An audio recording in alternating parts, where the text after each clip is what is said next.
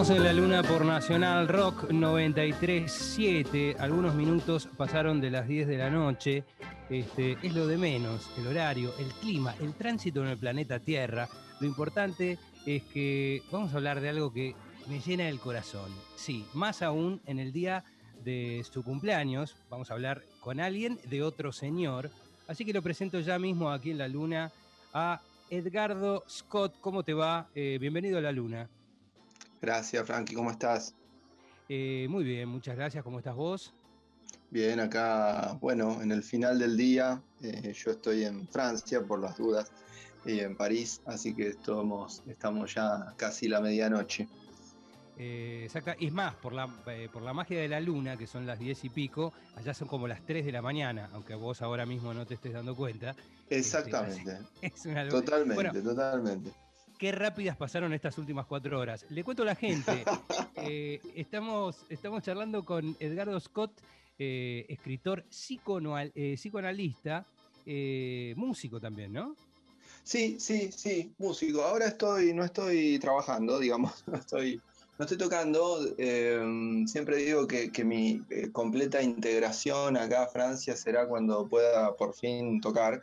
Eh, estuve el año pasado tocando con una banda, con un chico inglés y otro argentino y qué sé yo, y al final no, no pudimos combinar horarios justamente, pero sí, sí, siempre he estado tocando en distintas bandas. Bueno, si no estás ejerciendo ahora mismo con la música, entonces estás ahorrando unos mangos, me imagino que estarás mejor. Este, Ese es un mensaje para mis colegas. Ahora, hablando en serio, eh, señora, señor, niños en sus casas, el año pasado salió un libro eh, publicado, este, escrito eh, e ideado por Edgardo Scott llamado ¿Por qué escuchamos a Stevie Wonder? Claro, amamos a Stevie Wonder, pero nos hacemos esa pregunta, ¿por qué escuchamos a Stevie Wonder? Ya del vamos, eh, quiero decirte que hoy, a, raíz del festejo, de, no sé, vos lo pasaste como un día especial, que sea el cumpleaños de Wonder, o fue como un día más? Mirá, este es el segundo año desde que salió el, disco, mirá, desde que salió el libro, porque el año pasado fueron los 70 de Stevie, ¿no? Y, me empiezo a dar cuenta que, y este año, el año pasado hubo como varias notas y qué sé yo, porque había salido justo el libro y además eran los 70, ¿no? Números redondos, ¿no? Viste que las efemérides con los números redondos se llevan bien. Y, más 70, ¿no? Un número de ¿viste? Hablamos de te, juro, te juro que, que, no sé, yo tendré publicados 6, eh, 7 libros de literatura, de todo, ¿no? Y, nunca di tantas notas como ese día por los 70 de Steve Wonder. Así que, y, cuando hoy me llamaron de un par de lugares, dije, bueno, es lindo esto de tener algo donde siempre voy a estar, parece un poquito unido a Stevie, por lo menos en su cumpleaños, ¿no? Exactamente, qué lindo. Bueno, eh, te voy a ser sincero, cuando me contaron... El que tiene el tema de Happy Birthday, ¿te acordás? Sí, claro. este, bueno, es más allá de, que este sea un número no redondo, ¿no? Claramente deberíamos rebobinar y hacerte la nota un año atrás. Este, yo, cosas que leí, cosas que incluso que escribiste sobre el libro, hay algo que, me parece fantástico.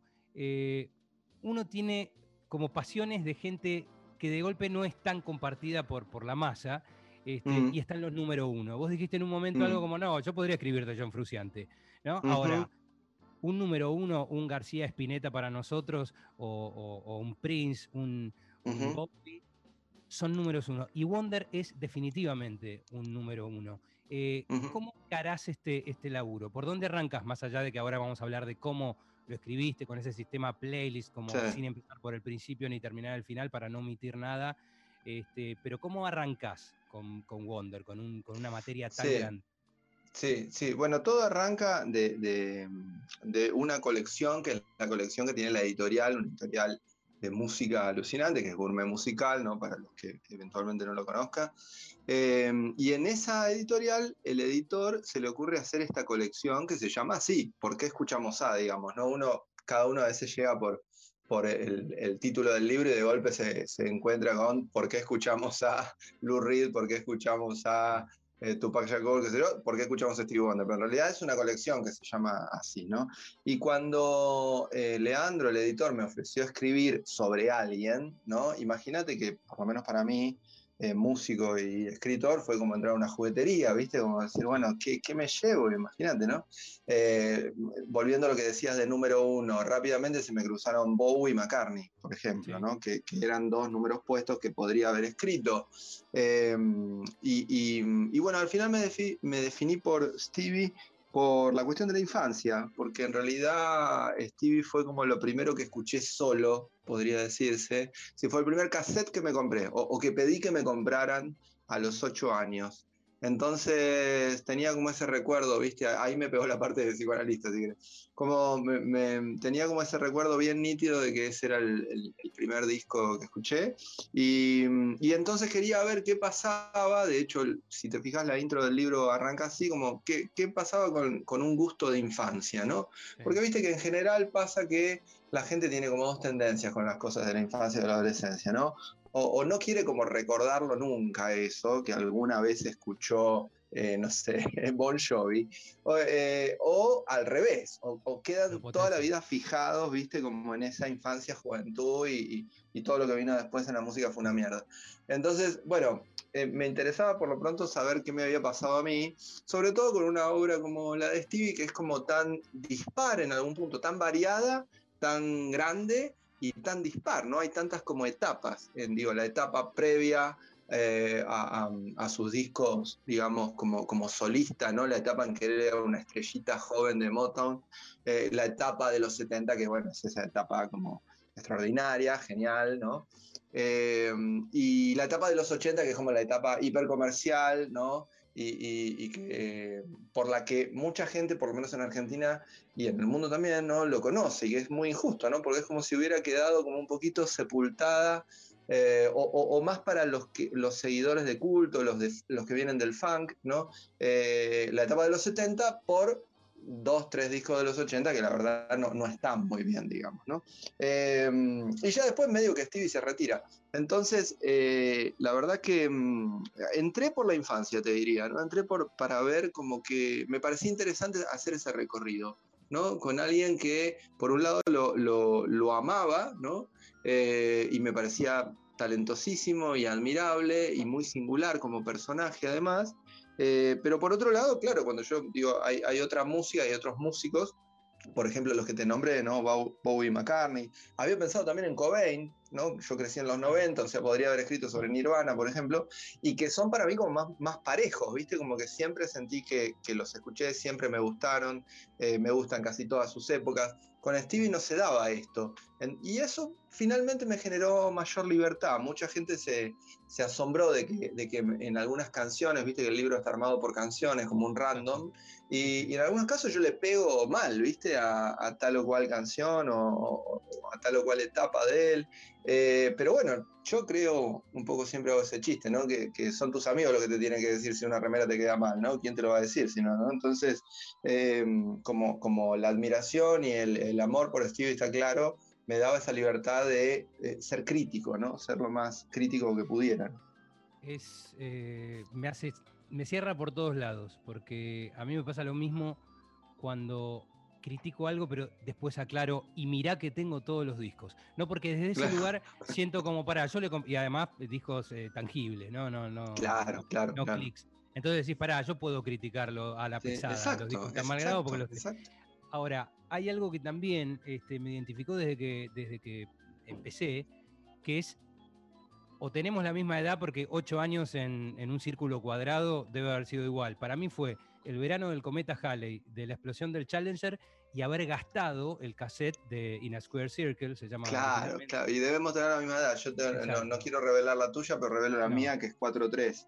Exactamente igual. Exactamente bueno, joya, maravilloso. Este, son 20 en una pierna y 20 creo que la otra es impar. Así que este, ya por ahí, eh, es verdad lo que decís también, que uno eh, va escuchando, primero vas para atrás y es todo fantástico, y para adelante dices, uy, esto de los 90, esto. Vos te tomaste el trabajo de que estuviera completa su obra, o sea, que incluso los discos que por ahí no habías escuchado también aparecieran eh, en el libro. Y te soy sincero, para el libro sí. Viste, como antes, como, como oyente, no, qué sé yo, había, seguramente había algún disco que no había escuchado. Characters, por ejemplo, el del 87, el que es el que sigue a, Square Circle, eh, no lo había escuchado casi nunca, salvo algún par de, canciones, Free, alguna más, ¿no?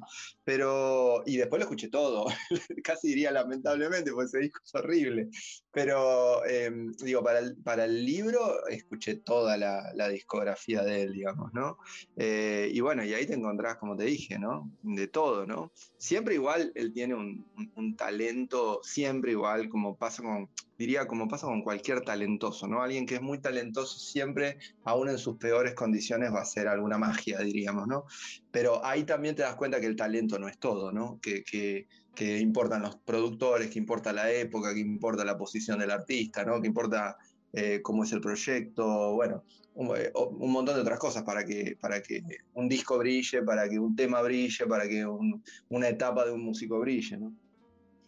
Absolutamente. Eh, hay una cosa más que vos contabas, eh, esto lo contabas en una entrevista y que también me sentí identificado, que es haber perdido el show de Vélez. Aún así, ah, sí, sí, sí. este, vos sabés que el lunes hablábamos con el que en ese momento era manager, eh, con Cereseski, que era manager de Ilya Kuraki, nos contaba cómo ellos eh, pudieron tocar tú y con él. Sí, sí, sí, este, Y cómo Stevie en toda esa gira había buscado el talento local. Eso habla de una humildad de un tipo, porque mirá que no tenés ninguna necesidad de subir a, Fabi en un tema y a los IKB en otro. Pero, ¿qué, reflexión tenés sobre eso? Sobre el tipo eh, que hace algo por las nuevas generaciones o por las minorías. Siempre, siempre el tipo fue como muy generoso. Siempre fue un tipo muy generoso. Eh, en algún punto viste que él es muy religioso, eh, muy cristiano, diríamos, ¿no? No porque yo lo sea en absoluto, eh, pero digo, como que el tipo eh, tiene en eso todo un fundamento, ¿no? Y, creo que cuando vos arrancaste dijiste algo del amor, ¿no? y digo, fíjate que el tipo tiene la palabra amor, yo las conté en todas las canciones de todos los discos, y creo que son como 47, es decir, 47 canciones de él tiene la palabra amor, digamos, ¿no? Es decir, eh, pero en esto, eh, aunque suene cursi, me parece que es real, ¿no? Como que el, tipo tiene un poco esa, esa, posición ante la vida, ¿no? O vos sabés que hoy acá en Francia, em, para que veas que esto de las efemérides no, no, son solo las redondas, pero salieron varios artículos sobre los 71 años de, de Stevie.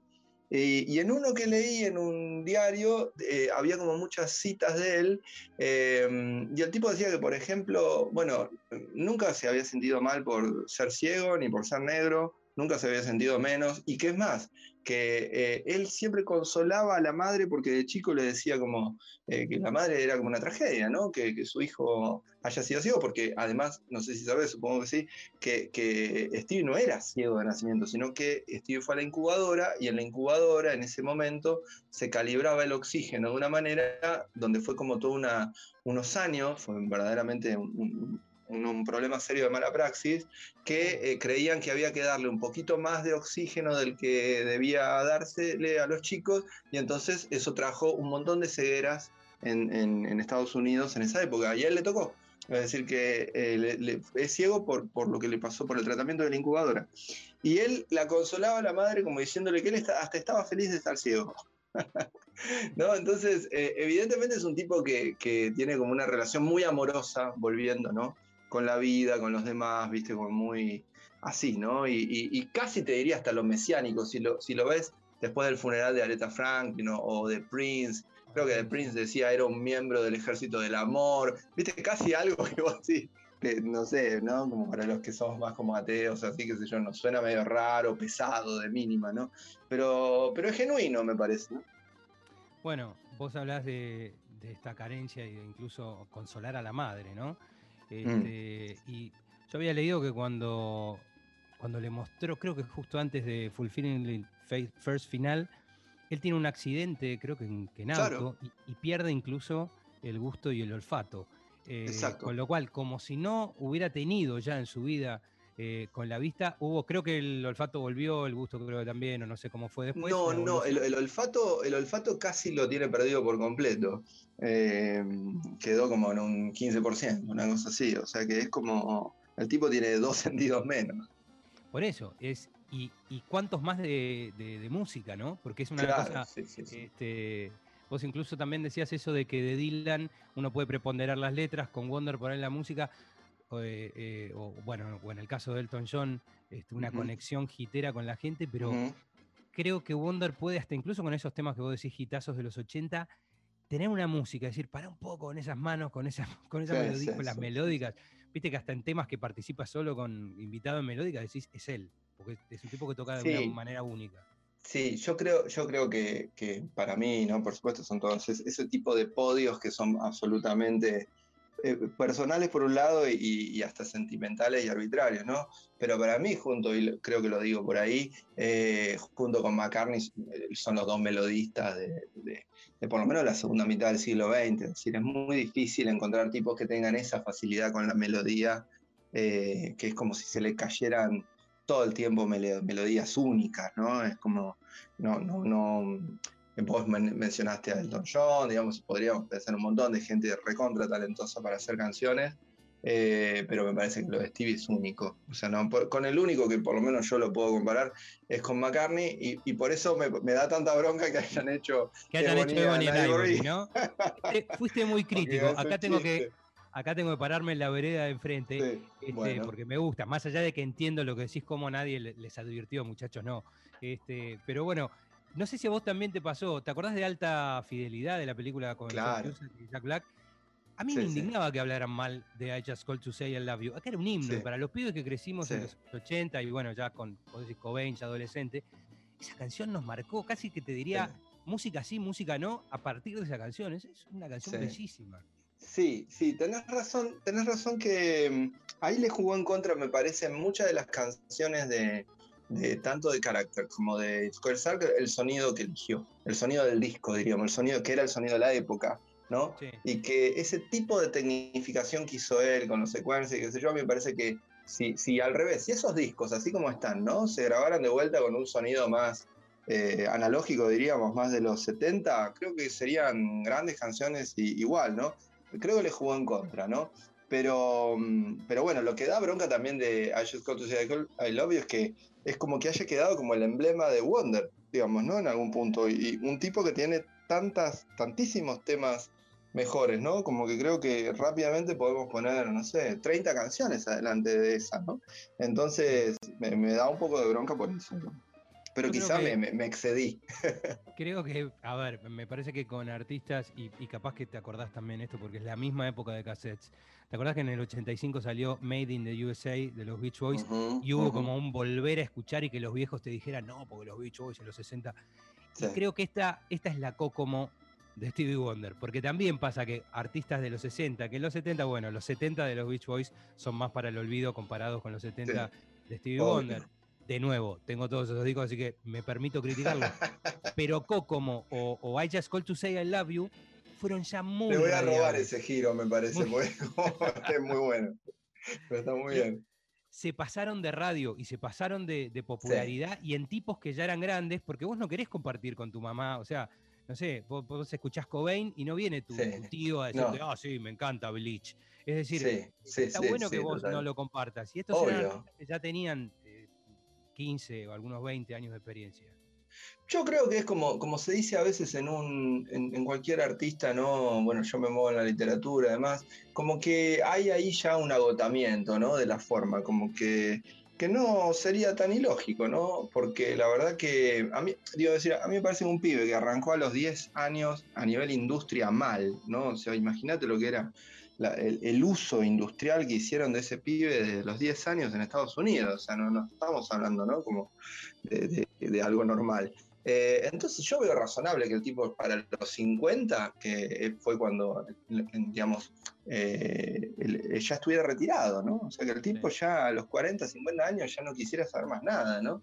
Como que, y esos discos creo que sufren un poco eso, ¿no? Como que él hubiera perdido esa lucidez, eh, no, no justamente musical, sino diría política en el sentido de, de saber qué, es lo que conviene más meter, qué es lo que no, ¿no? qué es lo que va, lo, que de la época que conviene renunciar, como que algo que lo tuvo tan, tan afinado en los 70. Eh, y, que, eh, ¿te acordás que Paul Simon cuando ganó el, Grammy dijo, no? Bueno, gracias, que nos que no se te presentó este año, ¿no? Porque ganó, todo, ¿no? Como, entonces me parece que pasa algo de eso, ¿no? El tipo ya tenía verdaderamente lo que se llama como un agotamiento creativo en ese sentido, ¿no?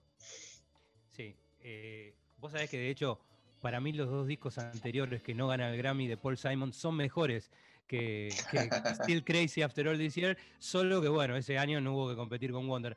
Vamos a mm. volver al principio de esta charla. Este, el libro se llama ¿Por qué escuchamos a Stevie Wonder? Si se llamara, o si este capítulo fuera ¿Por qué escuchamos voces en nuestra cabeza? o ¿Por qué escuchamos gente muerta?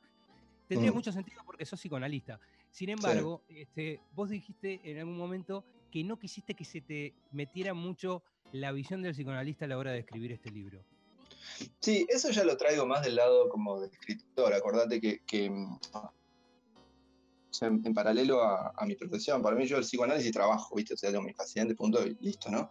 Em, y por otro lado, hice eh, desde hace 20 años lo que llamaríamos una carrera literaria. De hecho, hoy me enteré hoy que sale en, julio mi, nuevo eh, libro, digamos, ¿no? Em, entonces yo estoy, estoy ¿Cómo? Ah, Gracias, gracias. Sí, porque. Pero la cuestión es que, mm, digo, yo en eso estoy como acostumbrado a eh, no, no, meter en absoluto el psicoanálisis, digamos, ¿no? O sea, em, porque me parecería, bueno, el psicoanálisis en realidad si, lo usás fuera de, la sesión, fuera de lo que nosotros llamamos transferencia, eh, es siempre como muy violento, muy salvaje y muy hasta tonto, diría yo, ¿no? Eh, como, ¿quién te dio vela en este entierro, ¿no? Para que digas algo, ¿no? Para que interpretes. Entonces, eh, yo creo un poco eso, el psicoanálisis es absolutamente una práctica para hacer donde se hace, digamos. Y después, eh, cada uno eh, trabaja con su lenguaje, con su imaginación, con sus referencias, ¿no? Entonces, eso yo ya lo tenía como claro para todo lo que escribo literariamente, diríamos, ¿no? Y esto no dejaba de ser para mí un ensayo, ¿no? Yo he escrito ensayos, entonces eh, no dejaba de ser un ensayo, un ensayo musical, me daba... Y es más, había escrito ya varios artículos críticos sobre libros de música, ¿viste? Como que venía como siempre por ser músico también y por escuchar mucho, estoy muy, muy cerca de la música, ¿no? Entonces, eh, para mí era escribir un libro de ensayo pudiendo eh, escribir un poco mis impresiones musicales, ¿no? Entonces se cruzaba un poco eso. Eh, no, no, lo otro siempre está en mí como una suerte de sistema de lectura, ¿viste? ¿Qué sé yo? Es como supongo, si fuera ingeniero, de algún modo participaría de mi manera de leer que soy ingeniero, y si fuera odontólogo, lo mismo, no sé. Digo, eh, participa en ese nivel, ¿no? Y bueno, creo que sobre todo eh, el melómano también está mm. jugando acá, y el, encare, el encare desde lo sagrado, ¿no? Mm. De, la niñez y la melancolía, creo que es que es fantástico. Bueno, eh, sabemos que es muy, verdaderamente tarde allá eh, en estos tiempos franceses. Estás en París, habías dicho, ¿no? Estoy en París, sí, sí, sí, sí, ahora estoy en París, sí, acá estamos confinados, pero en París.